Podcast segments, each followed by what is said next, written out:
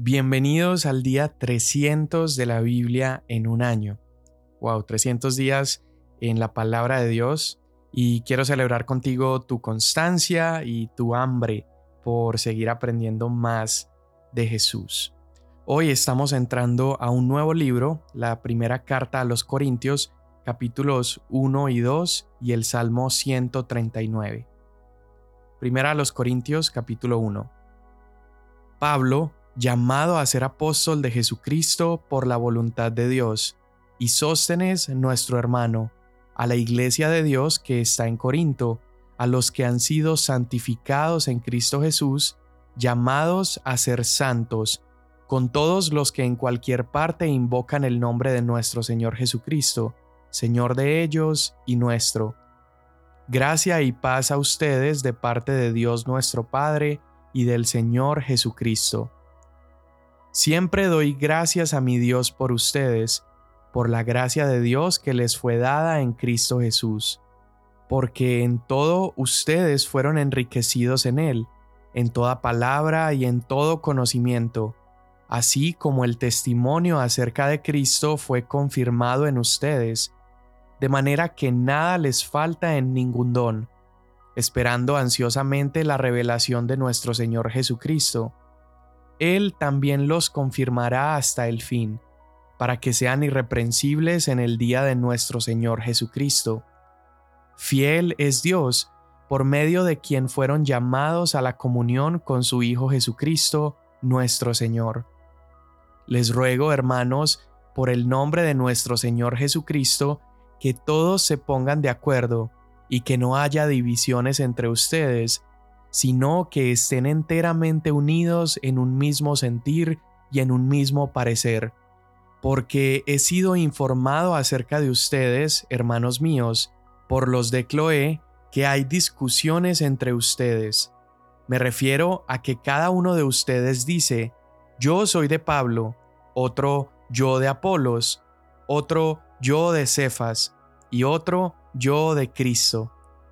¿Está dividido Cristo? ¿Acaso fue Pablo crucificado por ustedes o fueron bautizados en el nombre de Pablo? Doy gracias a Dios que no bauticé a ninguno de ustedes, excepto a Crispo y a Gallo, para que nadie diga que fueron bautizados en mi nombre. También bauticé a los de la casa de Estefanas. Por lo demás, no sé si bauticé a algún otro, pues Cristo no me envió a bautizar, sino a predicar el Evangelio no con palabras elocuentes, para que no se haga vana la cruz de Cristo. Porque la palabra de la cruz es necedad para los que se pierden, pero para nosotros los salvos es poder de Dios. Porque está escrito, Destruiré la sabiduría de los sabios, y el entendimiento de los inteligentes desecharé. ¿Dónde está el sabio? ¿Dónde está el escriba? ¿Dónde está el que sabe discutir en este siglo? ¿No ha hecho Dios que la sabiduría de este mundo sea necedad? Pues ya que en la sabiduría de Dios el mundo no conoció a Dios por medio de su propia sabiduría, agradó a Dios mediante la necedad de la predicación salvar a los que creen. Porque en verdad los judíos piden señales y los griegos buscan sabiduría pero nosotros predicamos a Cristo crucificado, piedra de tropiezo para los judíos y necedad para los gentiles. Sin embargo, para los llamados, tanto judíos como griegos, Cristo es poder de Dios y sabiduría de Dios, porque la necedad de Dios es más sabia que los hombres, y la debilidad de Dios es más fuerte que los hombres.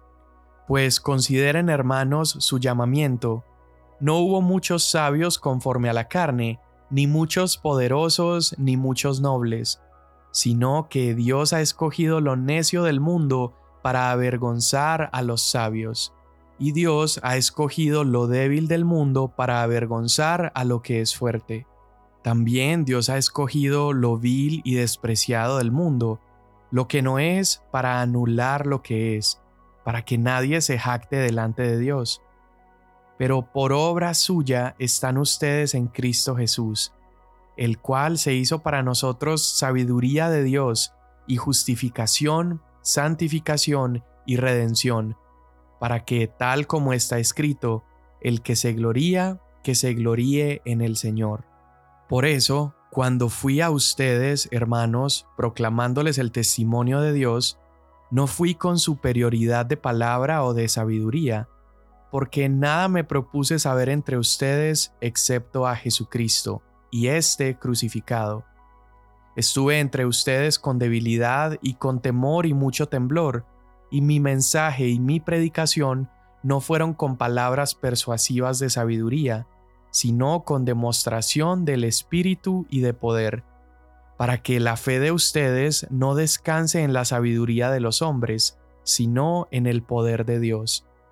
Sin embargo, hablamos sabiduría entre los que han alcanzado madurez, pero una sabiduría no de este siglo, ni de los gobernantes de este siglo, que van desapareciendo, sino que hablamos sabiduría de Dios en misterio, la sabiduría oculta que desde antes de los siglos Dios predestinó para nuestra gloria. Esta sabiduría que ninguno de los gobernantes de este siglo ha entendido, porque si la hubieran entendido, no habrían crucificado al Señor de gloria, sino como está escrito, cosas que ojo no vio, ni oído oyó, ni han entrado al corazón del hombre, son las cosas que Dios ha preparado para los que lo aman. Pero Dios nos las reveló por medio del Espíritu, porque el Espíritu todo lo escudriña, aún las profundidades de Dios. Porque entre los hombres, ¿quién conoce los pensamientos de un hombre sino el Espíritu del hombre que está en él? Asimismo, nadie conoce los pensamientos de Dios, sino el Espíritu de Dios y nosotros hemos recibido no el Espíritu del mundo, sino el Espíritu que viene de Dios, para que conozcamos lo que Dios nos ha dado gratuitamente, de lo cual también hablamos, no con palabras enseñadas por sabiduría humana, sino con las enseñadas por el Espíritu, combinando pensamientos espirituales con palabras espirituales. Pero el hombre natural no acepta las cosas del Espíritu de Dios, porque para él son necedad, y no las puede entender porque son cosas que se disciernen espiritualmente. En cambio, el que es espiritual juzga todas las cosas, pero él no es juzgado por nadie. Porque, ¿quién ha conocido la mente del Señor para que lo instruya? Pero nosotros tenemos la mente de Cristo. Salmo 139 Oh Señor, tú me has escudriñado y conocido, tú conoces mi sentarme y mi levantarme, desde lejos comprendes mis pensamientos, tú escudriñas mi senda y mi descanso, y conoces bien todos mis caminos. Aun antes de que haya palabra en mi boca, oh Señor, tú ya la sabes toda. Por detrás y por delante me has cercado y tu mano pusiste sobre mí. Tal conocimiento es demasiado maravilloso para mí, es muy elevado, no lo puedo alcanzar. ¿A dónde me iré de tu espíritu? ¿O a dónde huiré de tu presencia? Si subo a los cielos, allí estás tú. Si en el Seol preparo mi lecho, allí tú estás. Si tomo las alas del alba, y si habito en lo más remoto del mar, aún allí me guiará tu mano y me tomará tu diestra. Si digo, ciertamente las tinieblas me envolverán y la luz a mi alrededor será noche, ni aun las tinieblas son oscuras para ti, y la noche brilla como el día. Las tinieblas y la luz son iguales para ti, porque tú formaste mis entrañas, me hiciste en el seno de mi madre. Te daré gracias porque asombrosa y maravillosamente he sido hecho. Maravillosas son tus obras, y mi alma lo sabe muy bien. No estaba oculto de ti mi cuerpo cuando en secreto fui formado y entretejido en las profundidades de la tierra. Tus ojos vieron mi embrión, y en tu libro se escribieron todos los días que me fueron dados, cuando no existía ni uno solo de ellos Cuán preciosos también son para mí, oh Dios, tus pensamientos, cuán inmensa es la suma de ellos. Si los contara, serían más que la arena. Al despertar, aún estoy contigo. Oh Dios, si tú hicieras morir al impío. Por tanto, apártense de mí, hombres sanguinarios, porque hablan contra ti perversamente y tus enemigos toman tu nombre en vano. No odio a los que te aborrecen, Señor, y no me repugnan los que se levantan contra ti. Los aborrezco con el más profundo odio, se han convertido en mis enemigos. Escudriñame, oh Dios, y conoce mi corazón. Pruébame y conoce mis inquietudes, y ve si hay en mí camino malo, y guíame en el camino eterno. Amén.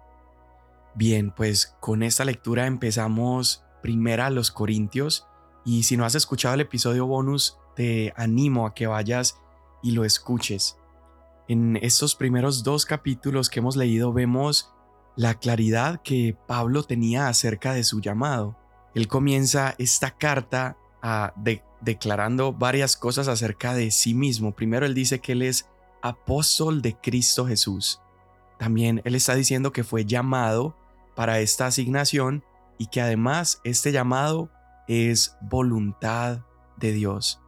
Pablo también mencionó que mientras escribe está allí con Sóstenes, que probablemente es el mismo Sóstenes del cual leímos en Hechos capítulo 18, verso 17. Y este Sóstenes era jefe de la sinagoga. Él había sido arrestado por los judíos, fue golpeado durante esta misión de Pablo en Corinto y podríamos deducir que la iglesia cristiana allí, es decir, los, los hijos de Dios, los seguidores de Jesús, probablemente le ayudaron, lo cuidaron y lo llevaron a una fe en Jesús. Y por eso él se convierte también en este misionero que empieza a servir junto con Pablo en Éfeso.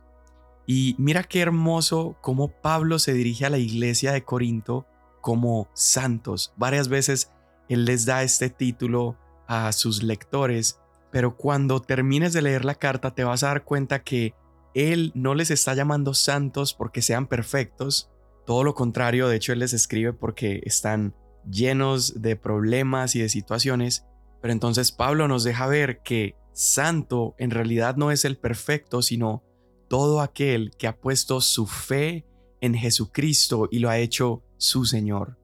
Yo no sé a ti, pero a mí me llena de esperanza saber que una población, una iglesia como la de Corinto, que tenía tantas situaciones, puede ser llamada santa. Y es esperanzador porque entonces Dios no califica nuestra vida basado en nuestro desempeño, sino basado en la obra de Jesús por nosotros. Y Pablo comienza también esta carta con una oración y él en esta oración básicamente le está pidiendo a Dios que los corintios se enfoquen en lo que deben estar enfocados, en Dios y su gracia a través de Jesús. Pablo dice en esta oración, siempre doy gracias a Dios por ustedes, por la gracia de Dios que les fue dada en Cristo Jesús. Y definitivamente la iglesia de Corintio estaba viviendo en esa gracia dada por Jesús. Y lo sabemos porque Pablo mismo le dice a ellos que ellos son sumamente ricos en Dios, que ellos han recibido dones por parte de, del Espíritu Santo. Y por cierto, en primera los Corintios más adelante, Pablo va a tomar un par de capítulos para hablar acerca de los dones. Luego Pablo les dice que Dios les ha dado riqueza en ciencia, en palabra. Les dice que ellos también están esperando alegremente el regreso de Jesús. Y nosotros podemos saber que todas, todos esos buenos calificativos o estos aspectos positivos no era debido a el gran crédito que estos corintios merecían. No, no eran logros espirituales de ellos, sino que era gracias a la obra de la gracia de Dios en ellos. Y qué bello es saber que se nos ha dado una gracia que no merecemos, no nos la hemos ganado, no la merecíamos y vemos que ciertamente los corintios no merecían esa gracia, el origen de todas estas riquezas que ellos tenían, los dones, ciencia, sabiduría, era simplemente el corazón generoso del Padre y la gracia otorgada a través de Jesús. Y qué regalo tan grande, qué lindo es saber que nosotros, los hijos de Dios, ya tenemos todo lo que necesitamos, nada nos falta, nada escasea porque Jesús provee todo lo que necesitamos. Y bueno, uno pensaría que todos estos elogios que están recibiendo aquí al principio son para una iglesia casi perfecta, pero como mencioné ahorita, vamos a empezar a ver que la iglesia de los Corintios estaba llena de pleitos, de inmoralidad sexual, división, había desigualdad. Algunos incluso pensaban que no había resurrección de los muertos, imagínate. Vemos también que algunos tenían problemas en su doctrina, problemas de gobierno dentro de la iglesia, y sin embargo, Pablo empezó su carta llamándolos santos. Y el primer problema que Pablo empieza a abordar es la falta de unidad. Él dice que hay entre ellos contiendas y la razón de esas contiendas es porque los corintios se querían asociar con aquel líder que ellos pensaban que era el mejor. Ellos buscaban la mejor el árbol que les diera la mejor sombra. Entonces, si para algunos Cefas, que es Pedro, era un mejor líder, ellos se consideraban abajo de su liderazgo. Si para otros era de mayor honor decir que estaban bajo Apolos, entonces lo decían y se jactaban de ello. Y todos ellos eran tipos increíbles. Cefas, que es Pedro, fue de los que caminó con Jesús, un líder impresionante para la iglesia. Pablo, pues, es el fundador de esa iglesia en Corinto. Y Apolos era este hombre lleno de elocuencia, era un gran expositor. Y Pablo entonces está diciendo, hey, aquí no se trata de esto, no es correcto que estén fijando su mirada en nosotros los hombres. Y Pablo dice que él ni siquiera fue a ellos con poder o con palabras exageradas, sino que Pablo fue a ellos con sencillez, humildad y predicándole solamente a Cristo crucificado. Y él les muestra cómo es a ese Jesús crucificado a quien ellos deberían estar siguiendo. Debería ser el único motivo de su orgullo el decir que son seguidores de Jesús. Así que una de las primeras enseñanzas que vemos en Primera los Corintios es que no caminamos alineándonos con aquello que pensamos que es correcto, sino que caminamos alineados con la locura de la crucifixión. Y aquí Pablo empieza a hacer hace varias preguntas retóricas en el versículo 13 del capítulo 1 y él mismo las responde. Él dice, ¿está Cristo dividido? Claro que no. ¿Fue Pablo crucificado por ustedes? Claro que no. ¿Fueron bautizados en el nombre de Pablo? No. Luego dice, Cristo es uno y su cuerpo es uno. Cristo y solamente Cristo fue crucificado en la cruz por nuestros pecados. Y es por eso que Pablo está apuntando a Jesús.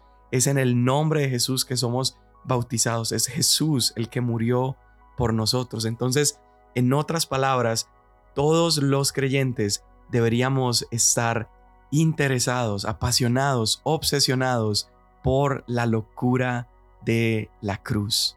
Y Pablo entonces les dice, no se distraigan con la manera en la que presentamos el mensaje.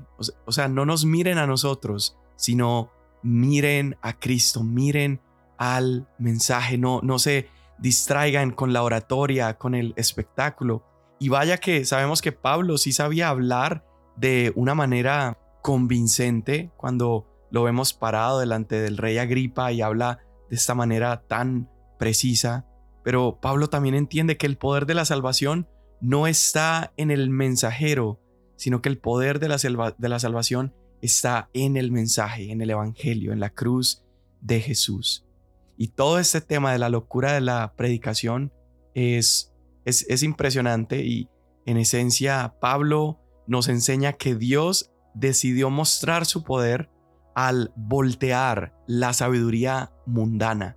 Y la manera de voltearla es que Él trajo salvación a través del mensaje de un hombre crucificado. Imagínate eso, la cruz, que era un elemento de tortura, la cruz, que era el lugar donde iban los peores criminales, Dios decidió confundir a los hombres, trayendo el mensaje de mayor sabiduría y mayor beneficio a la humanidad a través de algo tan bizarro, tan fuerte como un hombre salvándonos al morir en la cruz. Y este hombre es Dios. Y esta sola idea de que este acto de la muerte de Jesús en la cruz puede acercar a la humanidad a Dios, Pablo nos está diciendo que para la sabiduría del mundo, esta idea es una locura. Este mensaje es percibido como una tontería, como un disparate, pero para aquellos que hemos sido salvados, el mensaje de la cruz no es una locura, sino que es poder de Dios para nuestra salvación. Y Pablo continúa demostrando cómo la cruz es una ofensa para la sabiduría humana, porque alguien sencillo, incluso alguien sin educación, por ejemplo un Pedro, era un tipo, un pescador, una persona sin mucha educación, termina siendo el líder de un gran movimiento, liderando eh, la iglesia de Jesús. Y esto es ofensivo para los estudiosos, para los pensadores, para los que creen tener sabiduría humana, porque la cruz demuestra que tanto el sencillo como el no educado pueden recibir la mayor revelación y la mayor sabiduría. Mientras los seres humanos piensan que pueden razonar su camino hacia Dios o que pueden entender a Dios, Dios dice, no, todos los que desean venir a la salvación no lo van a obtener a través de la mucha información o demasiada sabiduría humana. Él dice, el que quiera realmente ser sabio debe venir a la cruz. No importa qué tan inteligentes creemos que somos, Dios dice que somos necios, somos insensatos si vivimos sin Cristo y sin su cruz. Y mira qué manera de Pablo encerrar este primer capítulo, porque con mucho amor Él les dice en el verso 26, no hubo muchos sabios conforme a la carne entre ustedes, ni muchos poderosos, ni muchos nobles. En otras palabras, Él les está diciendo, mírense a ustedes mismos, no es que ustedes sean la gran cosa, porque muchos cristianos corintios estaban comenzando a pensar muy alto acerca de sí mismos, acerca de los dones que Dios les había dado, y aquí Pablo les está mostrando, hey, vuelvan sus ojos a la locura de la, de la cruz. La sabiduría de Dios no es como la sabiduría de los hombres. Ustedes no han sido elegidos porque son grandes, sino porque Dios es grande. Y así como la cruz revierte las expectativas humanas en cuanto a cómo el mundo es salvado, también Dios elige salvar a los candidatos menos probables. Dios elige salvar a los necios, a los débiles y a los pecadores como tú y como yo.